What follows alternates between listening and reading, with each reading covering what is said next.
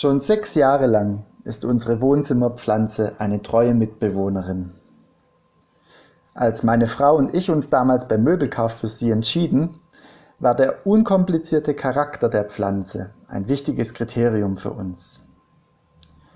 Seither begrünte sie zwei verschiedene Wohnzimmer und ärgerte sich auch dann nicht so sehr über uns, wenn wir sie wieder einmal zwei Wochen lang unbeaufsichtigt und ungegossen ließen. In den letzten beiden Monaten ging es unserer Pflanze aber zusehends schlechter. Die gelben Spitzen an den Blattenden wurden mehr und mehr und übermäßig viele Blätter waren herbstlich braun. Eigentlich stimmten die Rahmenbedingungen. Am Gießen konnte es nicht liegen, am Sonnenplatz auch nicht. Sogar die Kinder hatten sie in letzter Zeit nicht bearbeitet. Weil ohnehin Blumenerde her musste, dachten wir uns, dass vielleicht einmal Umtopfen an der Zeit wäre. Als ich dann beim Umtopfen den größeren Topf parat gemacht hatte und den alten Untertopf von der Zimmerpflanze entfernte, kam das große Staunen. Der alte Untertopf bestand beinahe vollständig aus Wurzeln. Wie ein Block hielten die unzähligen Wurzeln die wenige Erde zusammen. Was der Pflanze gefehlt hatte, war Platz zur Entfaltung, die Freiheit.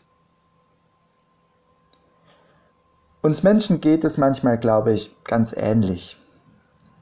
Die Rahmenbedingungen stimmen, zumindest objektiv gesehen. Auf Lebensnotwendiges müssen in unserer Gesellschaft Gott sei Dank nur wenige verzichten. Unser Blattwerk sieht nach außen hin auch ganz gut aus. Aber wenn unsere Wurzeln, das, woraus wir Energie ziehen, eingeengt sind, dann wird das irgendwann auch sichtbar. Eingeengt, zum Beispiel vom Alltag, der kaum Platz lässt zum Luftholen. Oder von Strukturen, die Rollen fixieren und benachteiligen oder von Beziehungen, die sich starr im Ungleichgewicht befinden und toxisch sind. Dafür, wie man sich in solchen Situationen selbst umtopft, gibt es keine Gebrauchsanweisung.